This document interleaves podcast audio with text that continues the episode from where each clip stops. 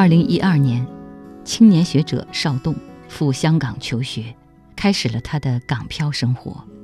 在这段独自生活的时光里，他学会了粤语，也多了不少与本地市民接触的机缘。在写作硕士论文和博士论文的间隙，有些小故事在他脑中渐渐成型，甚至成了这段高强度用脑时期的一种疗愈。这些故事被收录在邵栋的第一部小说集中，名为《空气吉他》。空气吉他的九个故事里，有少女、邮差、打工者，也有音像店店主和裁缝，他们是都市里的普通人，他们无人知晓的狂喜、失落、寂寥、无措，都标记着各自独一无二的生命感受。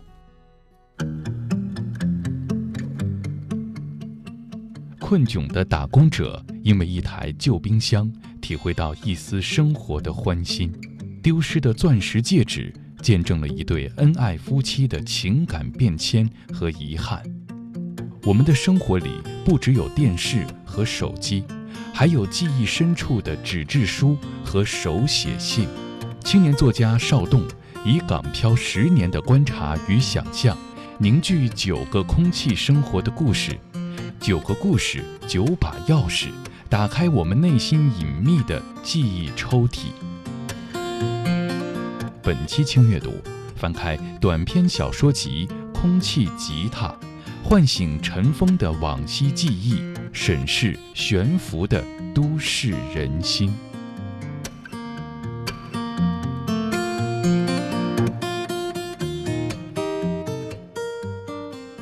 邵栋生于一九八九年，江苏常州人。在香港完成硕士和博士学业后，他进入香港都会大学人文社会科学院任教。《空气吉他》是他的首部小说集。不要被书名误导了，邵栋要写的不是空气吉他练习指南，更不是音乐论著。这个书名源自一种玩音乐的状态，这种状态。让他想到一种假装生活的状态，故事中的人们在假装生活，而看故事的我们，很多时候也在假装生活。小说像是一面镜子，映照出我们的内心。我自己呢，其实对于空气吉他这个概念一直很感兴趣。为什么呢？因为我本身就很爱听一些摇滚乐，听摇滚乐的时候呢，常常会随着这个音乐。就是微微的这样起舞，假装自己好像手里面有一把虚拟的吉他一样。那我自己呢，曾经尝试想去学一些乐器啊，但是确实没有什么这个乐器的天分。后来想学吉他也是半途而废。对我来说，吉他是一个很难的一件事情。我也只能在这种听摇滚乐或者是听其他音乐的时候，假装有一个乐器在手中。那其实对这个概念呢，就最初发生兴趣，是因为在视频上看到过一些空气吉他的比赛。我记得在疫情之前呢，好像全球每年都会举办一次空气吉他的比赛，就一些人非常认真的假装手里面有一把吉他，表演自己很陶醉，表演自己在那弹一个重金属的音乐呀，或者正在弹一些这个啊比较 funky 的这个音乐等等。在这样的时候，我觉得还是挺能理解他们的一种心态的吧。我有的时候会想啊，我本职工作其实是在大学里做研究的，像《空气吉他》这本书里面的很多作品。某种意义上，都是我写博士论文、写硕士论文的间隙的时候的一种头脑的训练、思维的一种训练。那所以，我也不敢说我自己真的会弹吉他。和假装生活这个概念相对应的是，也许《空气吉他》这篇小说也在表现我正在假装会写小说这件事情。那为什么会牵涉到假装在生活这个概念？其实，我相信很多的人都有一种感觉。其实我们日常生活中很多的假装，比如说我们在朋友圈上假装过得很好，假装我的收入很高，我可以很自由的购买想要的一切东西，这个夫妻关系很和睦等等。那上班从来不会被老板要求加班等等，那总是有很好的业绩，都是在假装生活。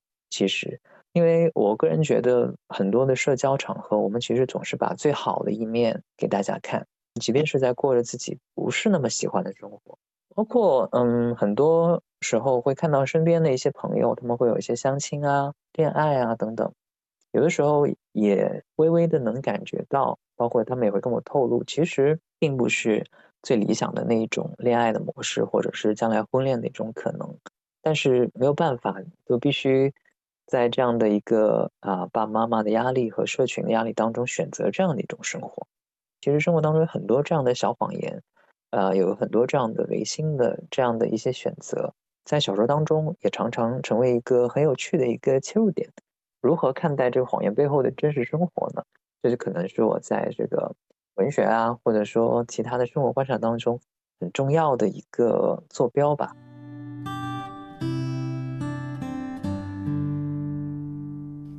第一个故事《钻石山》，讲述了一对夫妻与一枚钻戒的故事。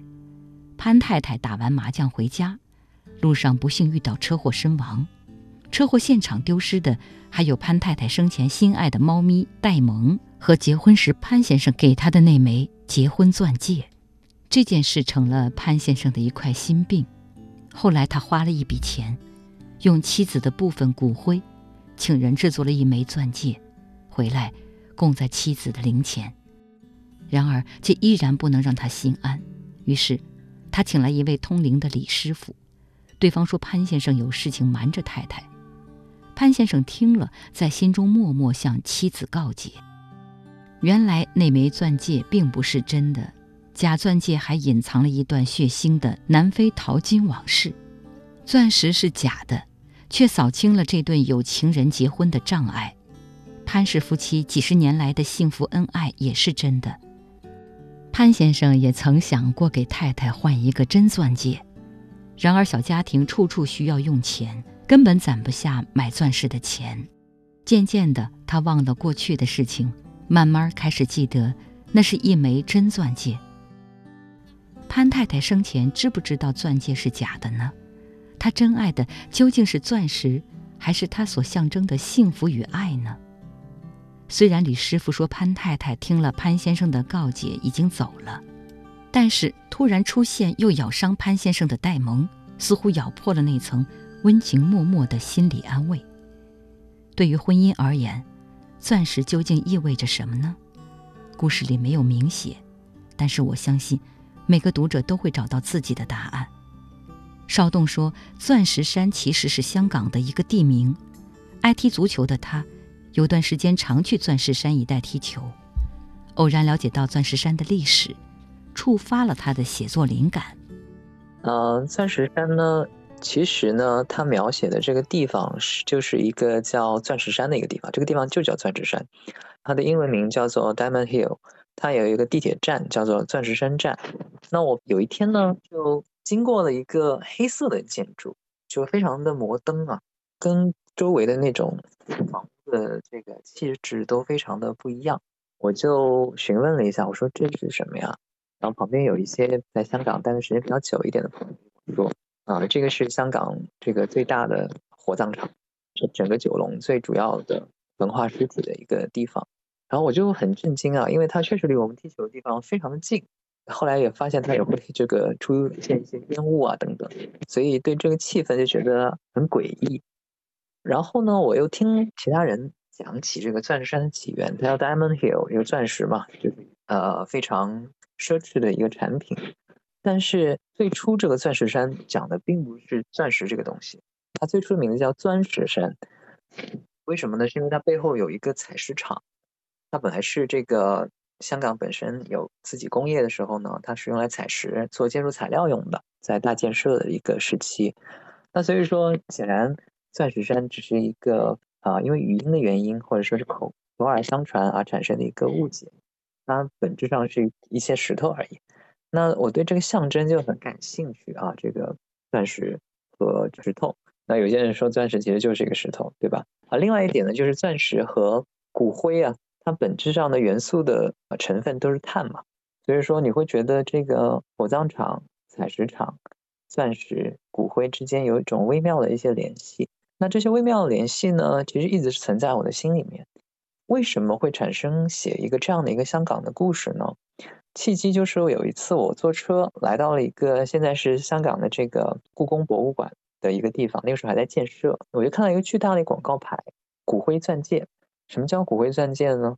就是拿逝去的这个亲人的骨灰来炼化成一个培育的一个钻石，做一种纪念。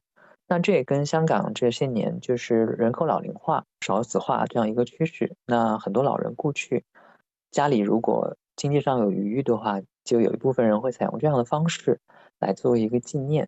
那所以说，这个钻石山的这个起源跟我在香港的一些行走的一些经验有关系。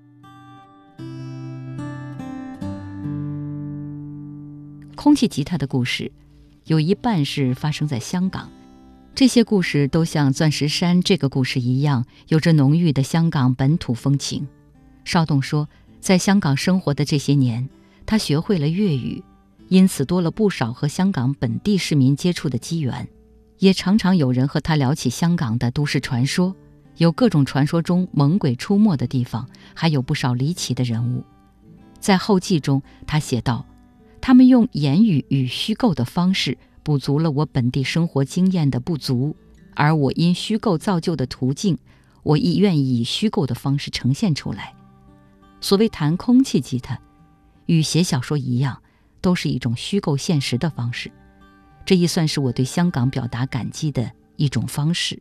那很多时候，在香港的一些写作和一些所谓的采风呢，都是跟这个粤语有关的。那我自己呢？本身是讲无方言的嘛，来到香港之后，听到他们每个人好像都在讲广东话，也就经常去想办法去学一点粤语。有报读过学校里的一些教程啊，之后开始去这样一些菜市场，跟那些阿姨啊、这个大姐啊，跟他们聊天。刚开始跟他们聊广东话的时候呢，他们一听我的广东话就知道是刚学的，就会跟我讲普通话。但是我就硬着头皮跟他们讲这个广东话，他们后来也很配合的跟我讲一些广东话，随之呢也会。呃，粤语也会有一点这个进步。那随着进步之后呢，可能经常帮衬的菜场的大姐啊、阿姨啊，这样有可能会跟我讲一些他自己的故事啊。他说我这个菜场已经做了几十年啦，遇到形形色色的一些人、一些事，比如亚洲金融危机的时候我是怎么样，后来遇到这个次贷危机又怎么样。我在这个香港大学读书的时候呢，就遇到一个清洁阿姨，经常跟她打招呼，也会聊天，有的时候。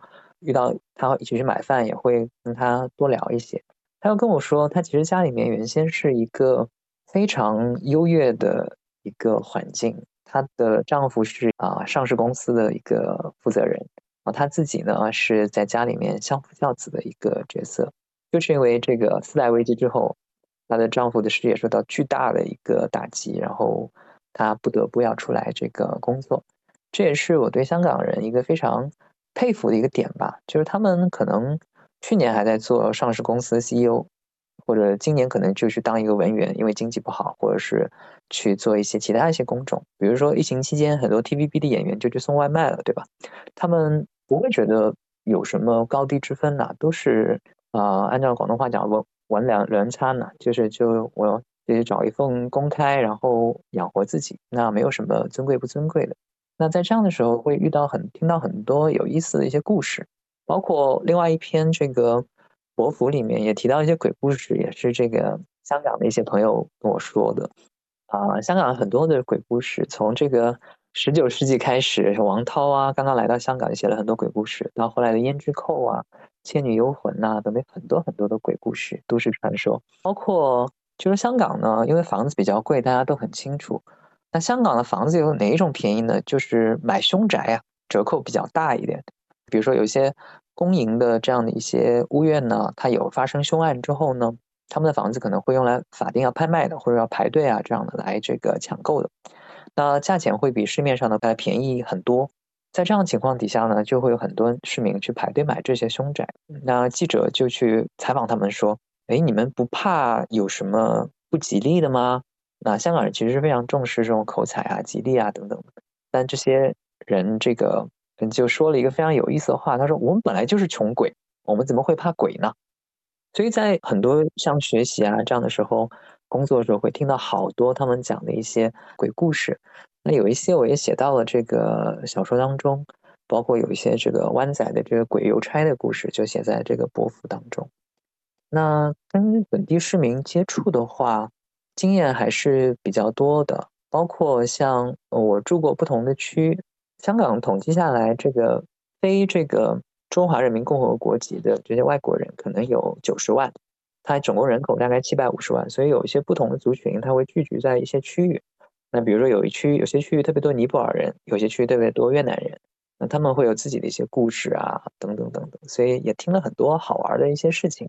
比方说，之前我住的比较靠近香港的一个很有名的一个地方叫油麻地，油麻地呢，他们就会有一个旅行团呢，专门带一些外地和本地的游客游览一些在油麻地附近发生过重大命案，至今还没有能够租出去的这样的一些房子。对，因为大家知道这些房子租不出去啊。但是这个房东还是想想让他稍微有一点盈利嘛，所以就想了这样办法，跟旅行社合作，就开发这样一个所谓的凶宅旅行团。因为香港本身比较小，疫情期间又没有什么地方可以去，给他们开发很多这样的一些项目。然后香港人本身也是比较实际的，也或者说呃也很勤劳，对于注重这个呃工作要有收获啊等等。所以呢，会对一些这个常常我们会觉得很害怕的事情，他们也就无所谓。比如说有简单的一个例子，就是说我最开始租房的时候，一直觉得香港的房子很贵，偶很偶然知道红磡那边有一些房子很便宜，我就想去住，然后就去看房子。我觉得这房子也没什么不好。我说有发生过命案吗？说没有。然后他一直也没说什么原因。然后我就在那个房子东走走西走走，然后打开窗户一看，我明白了，原来对面就是殡仪馆。因为这个红磡，他们那一带有非常多的殡仪馆，九龙的殡仪馆全部集中在红磡。其实呢，他们殡仪馆可能只相隔十米就有很多的这个住宅区。这些住宅区的人呢，为什么住那里呢？就是因为它便宜，所以他们觉得啊，既然它能便宜点，那旁边就有殡仪馆，那我也无所谓咯，等等。所以他们本地的这个文化也就比较有趣，所以给了我蛮多写作上的启发的。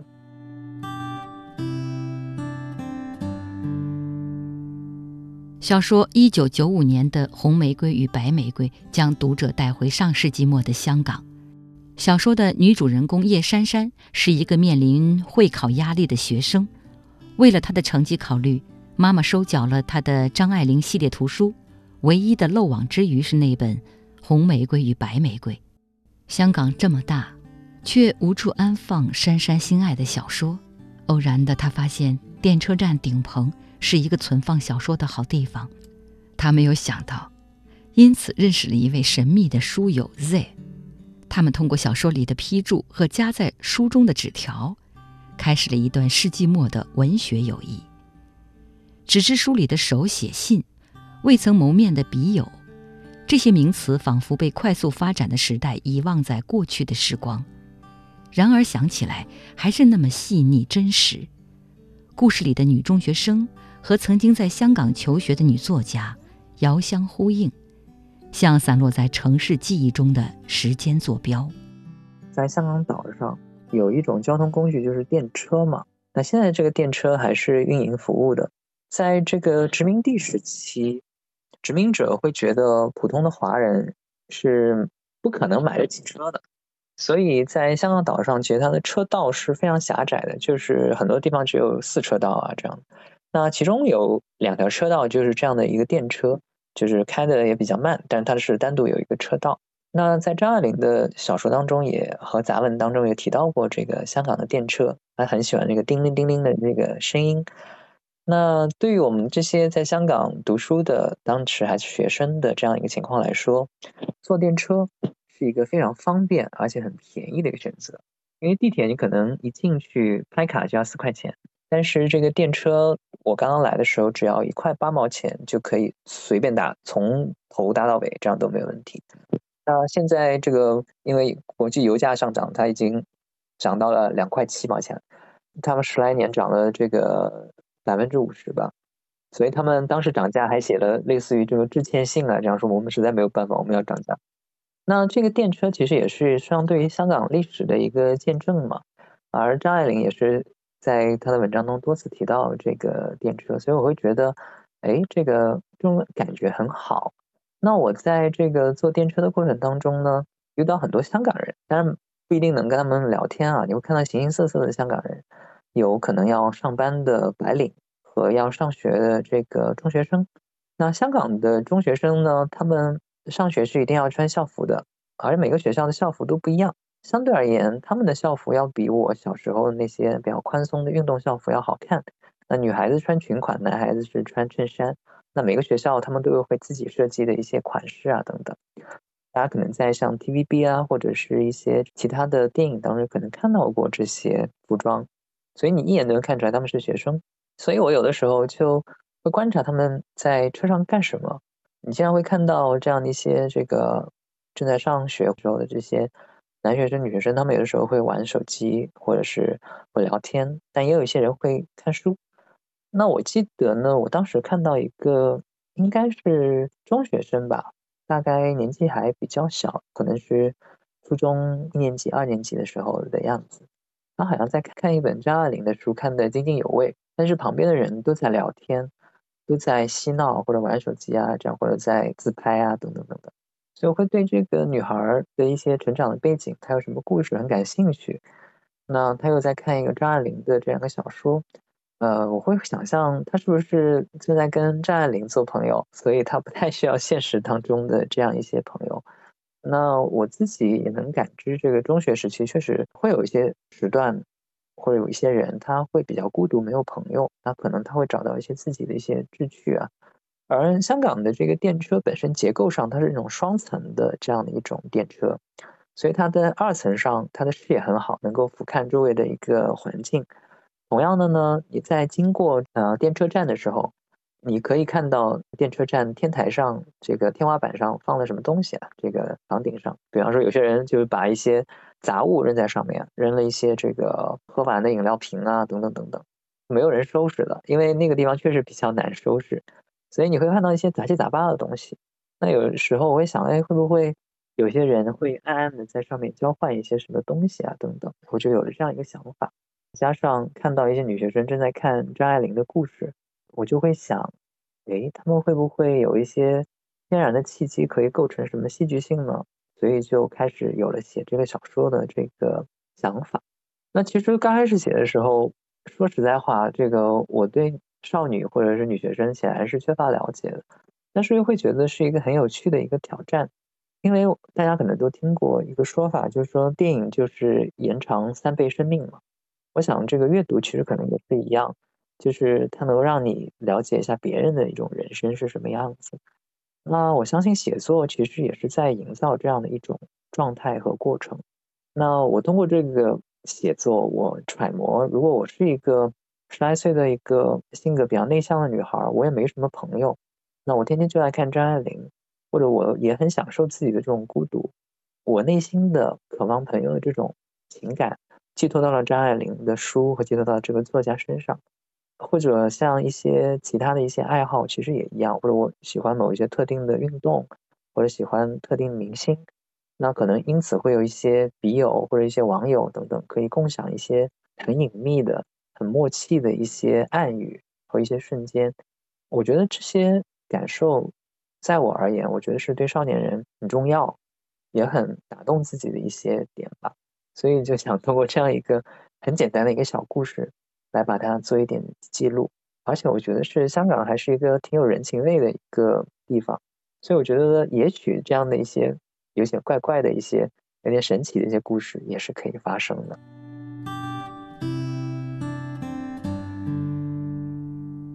用书信和陌生人交流，成为朋友，在这个时代是很罕见的事情。和快捷便利的社交网站、即时通讯工具的陌生人交流相比，甚至还有些浪漫。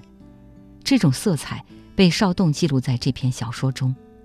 当你开始阅读，就能进入那个童话般的少女世界。那咔嗒咔嗒的电车轨道声，一节一节的往前进，把时间抛在后头。叶珊珊斜靠在。叮叮车二层的窗边，初春干干净净的凉意，透过半开的玻璃渗过来，而斜斜的日光照在翻开的书页上，每个字都显得光滑。早班车上还未熄尽的顶灯摇摇曳曳，黄黄照着清早旅客的倦容。恍惚中，珊珊仿佛坐在一条出海的小船上，荡在维港的南岸。而香港都慢了，真有了老照片里那种气定神闲。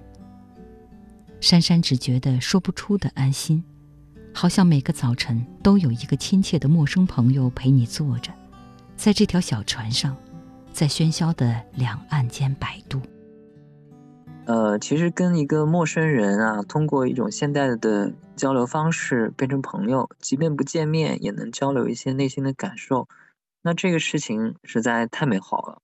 但是问题是，可能我们现在像微博啊或者其他一些媒体，很难看到这么多的这样一种很正向的一种反馈了。当然也一定是有的，比如说大家都喜欢某一个 idol 啊。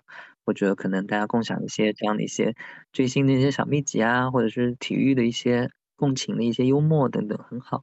但可能看到的更多的是一些比较戾气很重的一些内容，所以我还蛮怀念就是写信的那种时代，包括我自己小学毕业的时候，大家互相互相会写毕业的这种纪念册啊，大家写几句话。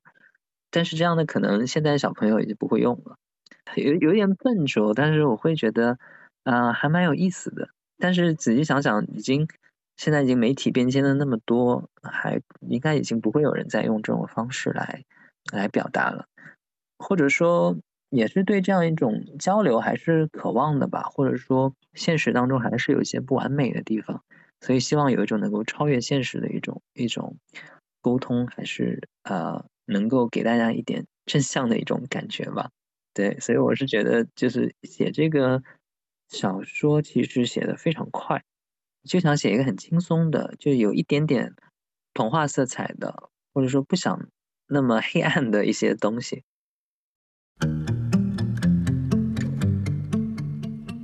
困窘的打工者因为一台旧冰箱，体会到一丝生活的欢欣；丢失的钻石戒指，见证了一对恩爱夫妻的情感变迁和遗憾。我们的生活里不只有电视和手机，还有记忆深处的纸质书和手写信。青年作家邵栋以港漂十年的观察与想象，凝聚九个空气生活的故事，九个故事，九把钥匙，打开我们内心隐秘的记忆抽屉。本期轻阅读，翻开短篇小说集《空气吉他》。唤醒尘封的往昔记忆，审视悬浮的都市人心。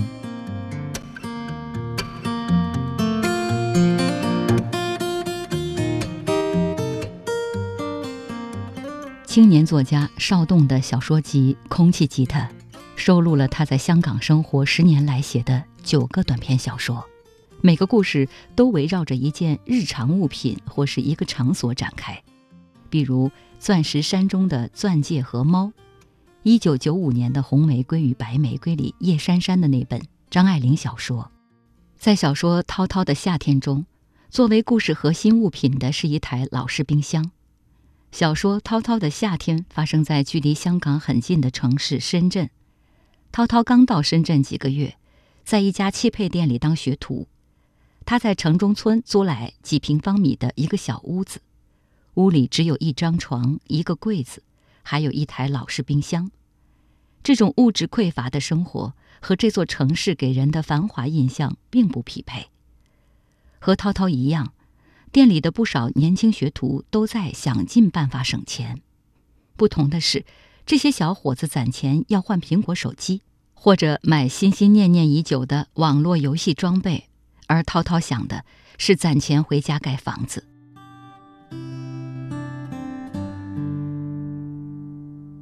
深圳入夏早，城中村的夏天比城里更热，因为涛涛一时没有钱买空调，他咬咬牙买了空调席回来，但是躺上去并没有想象中冷气机一样的效果。偶然的，他小心翼翼地插上了冰箱插头，打开了冰箱门。这台老式飞天牌电冰箱制冷效果惊人，给涛涛的夏夜带来了清凉。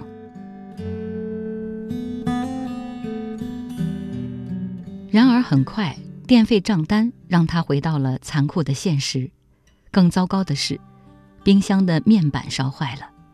这台曾经给他带来清凉享受的冰箱，彻底变成了一个架子。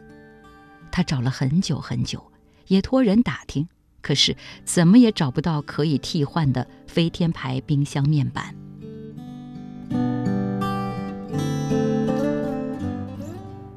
涛涛渐渐适应了深圳的天气。偶然有一天，他路过一个拆迁工地，发现了一个简陋的小卖部。小卖部里的冰箱，竟然就是自己找了很久的飞天牌。和看店的老爷爷聊起来，这台冰箱是老人家的大儿子结婚时候为了优惠一起买的，现在店里还靠着这台冰箱。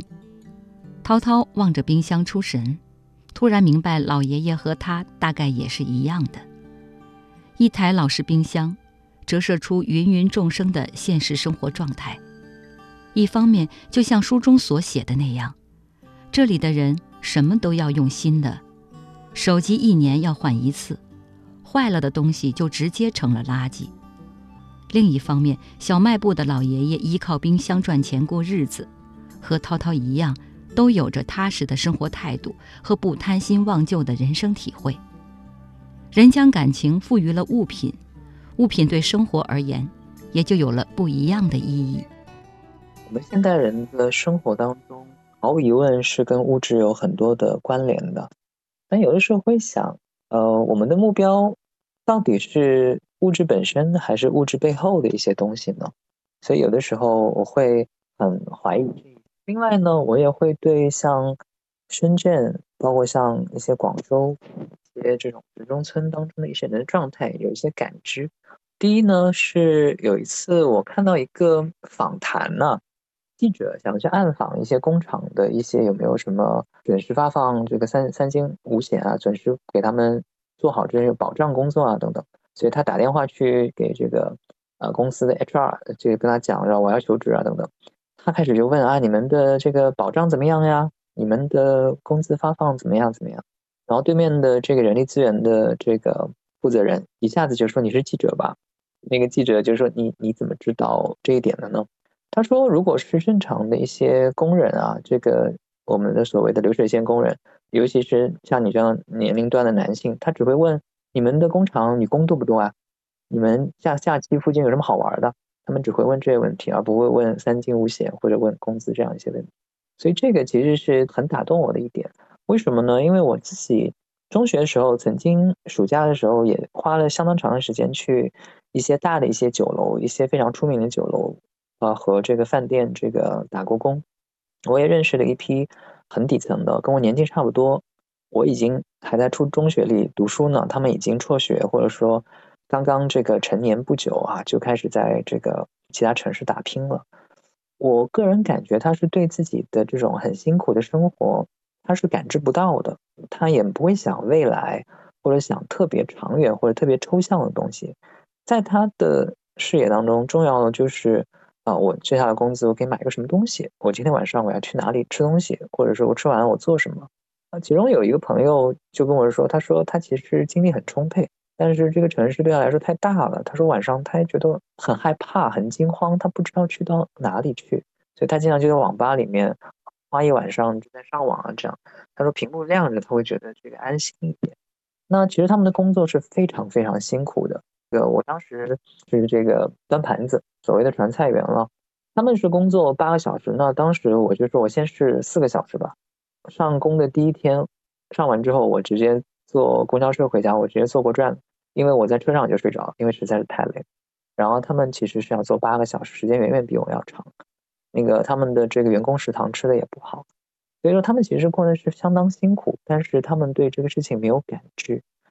在这个我有一次去广州探望一个朋友，他因为这个公司这个福利不好，就安排在城中村，我就去城中村里面住了一晚上。你能感觉到在那样密密集的逼仄的环境当中。很多人其实是为了生活，他可能有的这两点钟就要起床去工作，三点钟起床，四点钟起床，五点钟起床。所以我住了几天，我发现每个小时都有人起来准备出去工作，每个小时都有人醒着，因为整个整个城市要运转，离不开这样一些底层人士的这样一种牺牲嘛。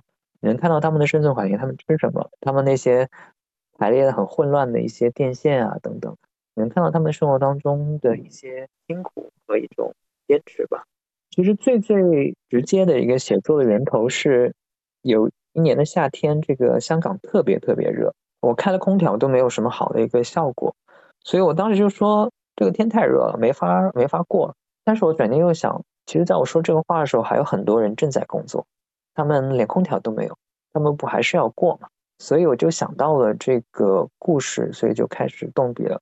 这个小说也写的特别快，最开始初稿的时候可能就写了两个小时就写完了。为什么是冰箱？嗯，它要制冷，为什么是冰箱而不是空调呢？因为其实我想这种感觉大家都有。其实你不可能一开始得到你想要的东西的。我们生活当中很多的配置都是错置的，没有办法一开始就达到到达我们的目的地。但是我们可能可能走一些弯路，或者用一些折中的，按照广东话说叫什么“折桑”啊，就是这个直升啊，就是说我们随机应变，来找一些代替的一些方案。来完成这件事情，可能确实生活当中常态，不是一般人就可以做到。说啊，昨天苹果发布会发布了新手机，我明天就可以下单，对吧？他可能需要攒很多时候的钱，或者他可能因为要换手机实在不能用，他肯定先买一台其他品牌的手机。所以我觉得，呃，有种说法就是这种物质啊，或者是这种商品，是我们当代当中的信仰所在。这个我们很多人都相信这个东西能够给我们快乐。那物质生活，如你所说。其实，在我们的生活当中，占有了非常大的一个位置，甚至有有一定程度上代替了我们一些精神生活，它代替我们过精神生活，它代替我们教育小朋友，它代替我们这个完成我们观察世界的方式。所以，我觉得物质本身是我非常感兴趣的一个书写的一个对象。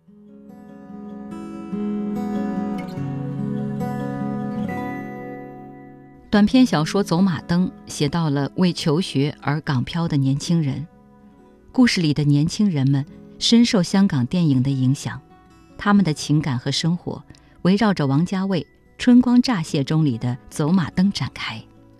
整篇小说笼罩在迷影的色彩氛围中，有着独特的艺术气质。邵栋坦言，自己深受香港影视文化的影响，而这篇小说在某种意义上。是自己写给王家卫导演的一封情书。这个香港电影啊，或者香港影视对我的一些影响，其实我出生就对我影响很大，尤其是对我父亲影响很大。因为我父亲先是在电台，后来也去在电视台啊等等工作，一直在做媒体的。那因为他工作很忙，所以我刚刚出生的时候，一直是我妈妈在照顾我。所以有段时间呢，我妈妈对我爸爸就有点怨言，她觉得我爸爸不够尽责。我母亲就是她是在医院工作，因为医院的关系就去东北去出差了，出差了一个月。这个一个月给我的父亲留下了深刻的印象，就是我实在太难待了。而他唯一能够让我消停、的让我不哭的方式，就是让我看两集《射雕英雄传》。我只有看《射雕英雄传》的时候，我是不会哭的，然后也不会出声，就一直看。但是看完之后后遗症就很大，就是因为它只有两集，每天只会放两集。但是一个婴儿，他是对于后面。电视剧他每天播两集，这件事情他是没法理解，所以之后就一直哭一直哭。然后我就父亲说，那个时候就喊我祖宗的，这个一点办法都没有的。所以从小其实跟这个影视就有一点关联啊。那香港电影啊，刚刚进内地这个院线的时候呢，其实不同地方其实是有不同的处理的。他们会找一些记者协会的一些成员去先看看这个电影。觉得啊，OK 啊，等等啊，怎么样？那我们就会真的是在本地的院线上映，就会有一个看片会。我的父亲就会利用这个机会呢，也把我带到那个看片室里面，一起去看可能之后会上映的一些电影。所以我会比一般人早看到一些香港电影，比如成龙的、周星驰的一些电影。我还记得有什么《百变星君》啊，《我是谁》啊，这些电影我都是在这个他们的放映室里面看的。我就记得那个放映室里那些记者都在抽烟啊，烟雾缭绕之中，我在看这个。周星驰和这个成龙的这个表演，那通过这样的一种所谓的看片会呢，就当时就看了很多香港电影，然后印象就非常深刻啊，对他们那些武打啊这样的一些场景。后来的话呢，除了在看片室看呢，因为我跟我的这个表哥关系很好，而他的邻居呢就是一个电影院检票的一个阿姨，那我们小朋友一起玩的时候，就经常会求他。把我们放进去啊！不要收我们门票，让我们可以看这个院的这个电影。因为几个小朋友身高也很矮，他就比如说我们看了第一场周星驰的电影之后呢，按理说他们会打扫现场，让清空现场，然后第二场人进来，他会让我们留在里面，然后可以看第二场的这个电影啊，这样。就因为这个原因，也看了很多这个香港的电影。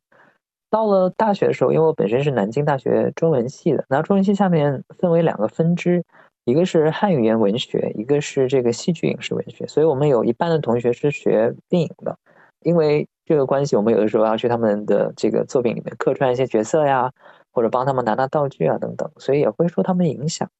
那很多同学都比如说很喜欢香港电影，比如说喜欢杜琪峰，喜欢王家卫等等。那也会受到他们影响，因此来看一些香港电影。那那时看可能会比较学术性的或者艺术性的来看这些电影，而不是光看一些这个打斗啊、剧情的一些内容。所以在小说这个《走马灯》里面会讲到很多当时这个有关电影、有关这个一些王家卫的一些配乐啊、一些电影元素，杨德昌，或者说像这个一些日本电影的一些这个要素。呃，这也是这构成这个小说当中非常重要的一些道具。那我自己在写《走马灯》的时候呢，其实里面也借鉴了一些王家卫电影的一些桥段，来作为一些埋设的一些致敬嘛。所以这也是一个比较有意思的一个点。之所以会写《走马灯》这个小说，还有一个原因是在二零一四年的时候，硕士毕业我就去了巴西看了世界杯。看完世界杯之后呢，因为我非常喜欢这个。梁家卫导演的一部作品叫《春光乍泄》，我也很喜欢这个布宜诺斯艾利斯这个城市，所以就顺道去了伊瓜苏瀑布和这个布宜诺斯艾利斯。走马灯就是这个电影当中非常重要的一个道具啊，成为一个很重要的一个线索。那同时我就把它这个故事给借过来，然后重新错置了一个时空环境，成为了另外一个故事的一个线索。因为两他们都喜欢电影，所以喜欢上了这样一个道具的一个故事。可以说这是一个有点迷影色彩的一个小说。那我也刻意在技巧上学习一些王家卫的这种比较重气氛、这个轻叙事的这样的一个技巧，希望达到一种致敬的一个效果吧，也是算是给香港电影或者说给王家卫的某种意义上的情书吧。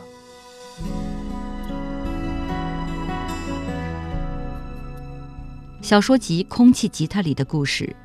一半写香港，另一半写大家普遍有过的生活经历。小说《防疫糖丸》写的是幼儿园的小朋友一起吃防疫糖丸的故事。长大后的彤彤还会时常想起那时候和小伙伴一起偷偷吃掉好多糖丸的经历。小说《江南商场》里浓墨重彩地描写了在游戏厅打游戏的少年记忆。蒋山记忆中的游戏厅。仿佛一个小江湖，那么不可思议，充满奇迹。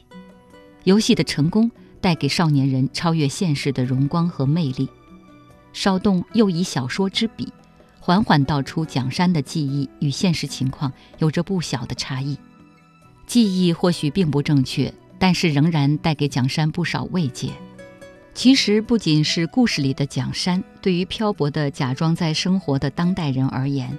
记忆虽然不等于现实的拷贝，但是依然将人们温柔环抱，令人生出生活的勇气与爱意。邵栋说：“他在小说《江南商场》记录下那些游戏厅的少年故事，让那些人、那些事永远在记忆中保存着那时的少年状态。”刚刚提到的这个江南商场和防疫糖丸，不管是在防疫糖丸当中吃糖丸这个事情，还是。江南商场当中打游戏这件事情，其实我都想讲的是一种年少的时候，其实做什么不重要，关键的是你是跟一群好朋友或者你信任的人，或者说感觉亲密的人一起做，即便这件事情是一个有一点啊，有点像是一种犯错，或者说这不是一个特别伟光正的一件事情，但是大家一起去游戏厅。和大家一起去做点这个小冒险啊，这样的一种记忆来说，是我觉得童年很美好的一件事情。虽然打游戏没有什么，去游戏厅打游戏没有什么特别的高大上的，但它确实对我来说感觉就是很亲切。那同样的，我们在日常的记忆当中，其实是有很多的偏差的，而且这种偏差是刻意造成的。比方说，尤其是男孩子会吹牛的时候，把。幼年时期玩伴的一些丰功伟业，都这个归结在自己身上，其实可能是他的一个大哥哥做的一件很厉害的事情。那吹牛的时候也会说自己做的事情，对不对？那可能自己跟前男友或者前女友分手的时候，其实自己是很伤心、很被动，但是你会骗自己说啊，其实那时候是我甩了他，啊，他伤心的要死。然后你不断在重复这件事情，使得你周围的人都相信了这个故事，也许最后你自己也相信了这个故事。所以说，我觉得很多记忆就是我们自己造成的。是让我们跟现实妥协的一种方式嘛？而记忆本身，我个人觉得有非常多的这个意义。之前有一个非常有趣的一个概念吧：如果我们忘却了这个人，那这个人可能就真正的消失了。他的消失可能并不是从他的这个去世开始，而是我们忘却他来开始的。那这个是一个动画片，一个好莱坞的动画片里面讲到的 Coco。这个故事就非常墨西哥了，因为我有一个非常喜欢的墨西哥的一个作家，这个胡安·鲁尔福，他有一个作品叫做《佩德罗·巴拉莫》，里面就讲了很多的这样的一些自己的祖先、自己的父辈，其实他们都已经故去多年了，但是在这个小镇上以一种幽魂的形式，因为大家都记得他们，啊，来这种时空错乱的进行演绎出一场史诗一样的一个故事。那所以说，在这样的故事当中，我常常会想，过去那些朋友他在干什么？过去的那些记忆当中的那些挚友，或者说那些亲密的人，他们现在怎么样了？他们还是过去的那个人吗？我我是不是有美化他们？或者说，我是不是已经在记忆当中删除了他们？所以我常常会怀怀想过去，同样的，也是一种跟自己发生连结的一种方式吧，或者想通过这样小说的形式。使得在现实当中，他们已经失去的那种面貌、失去的少年感，可以保存在我的这个小说里，能让他们总是十来岁的样子，或者说总是能看到他们小时候的样子。我觉得就是小说写作的一点点目的吧。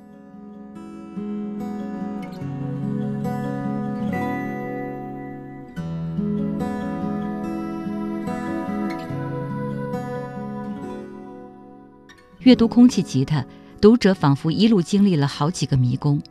书中的每个故事几乎都有悬疑色彩。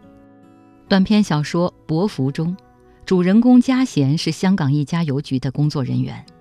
这个青年默默关注着一个常来邮局的女孩。这个女孩和嘉贤的妈妈同名，都叫吴美珍。嘉贤甚至偷拆吴美珍的信件，拼凑出一个关于吴美珍的想象世界。这种走火入魔的病态心理影响着嘉贤的工作表现和精神状态。整个故事充满了悬疑感，小说的心理描写和传奇色彩吸引着读者，和嘉贤一样，一点点拼凑出答案。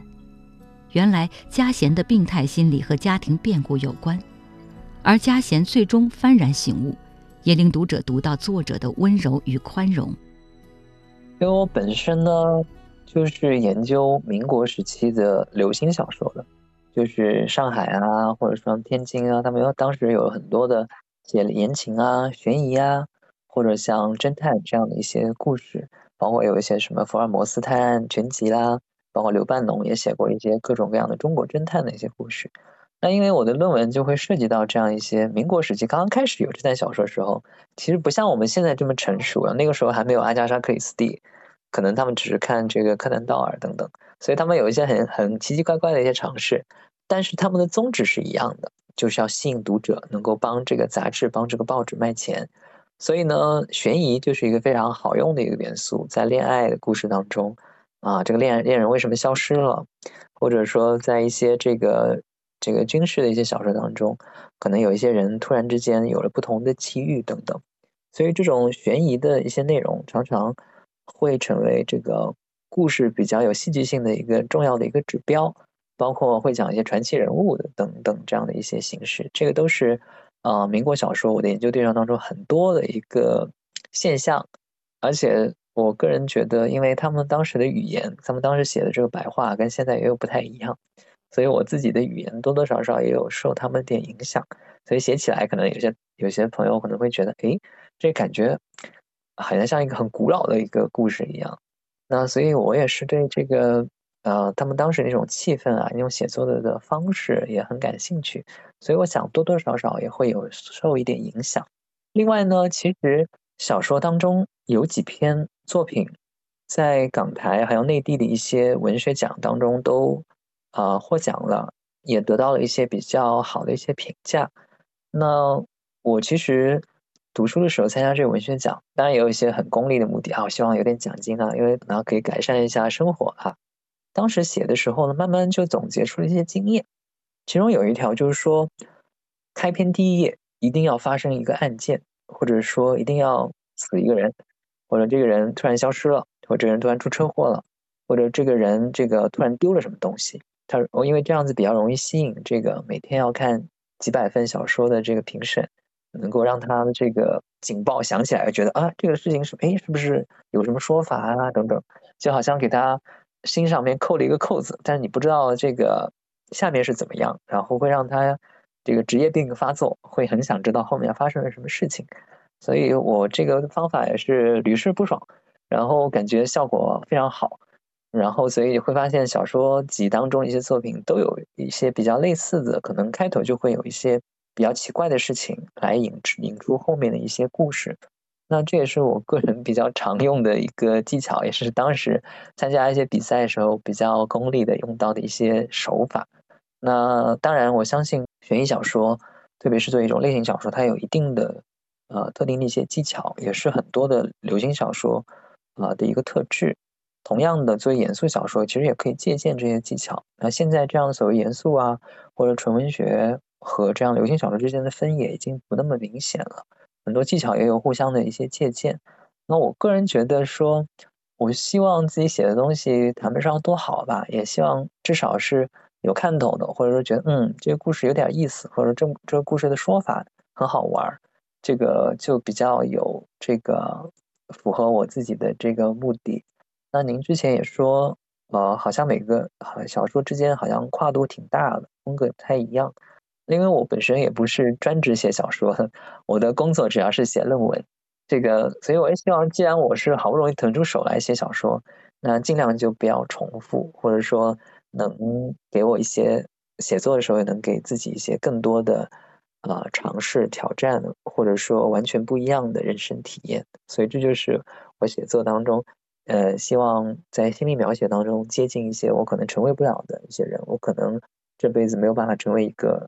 少女或者没有办法成为一个长期从事重体力劳动的这样的一个少年人，所以想通过写作的方式描写他们的心理，了解他们的困境，了解他们的过去的方式，来建构这样的一个小说。